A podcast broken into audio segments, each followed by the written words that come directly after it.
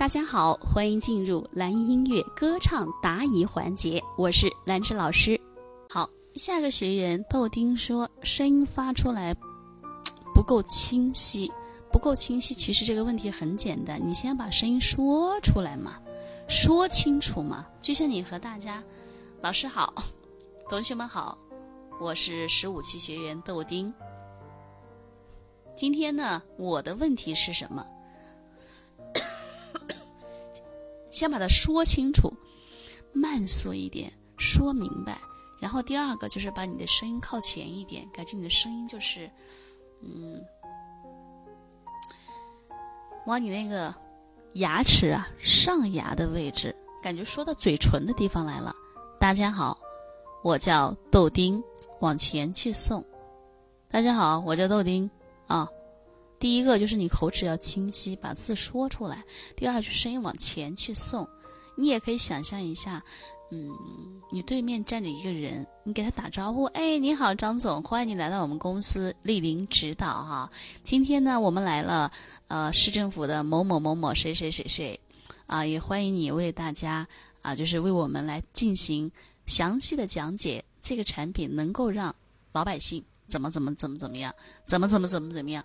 就是那种把每个字啊，你都说得很清楚，然后把它靠前一点去说，然后带上情感去说，也可以带上微笑去说，让你的声音会变得更加的干净，好吗？所以这些问题呢，发声不清楚，它有很多小因素的。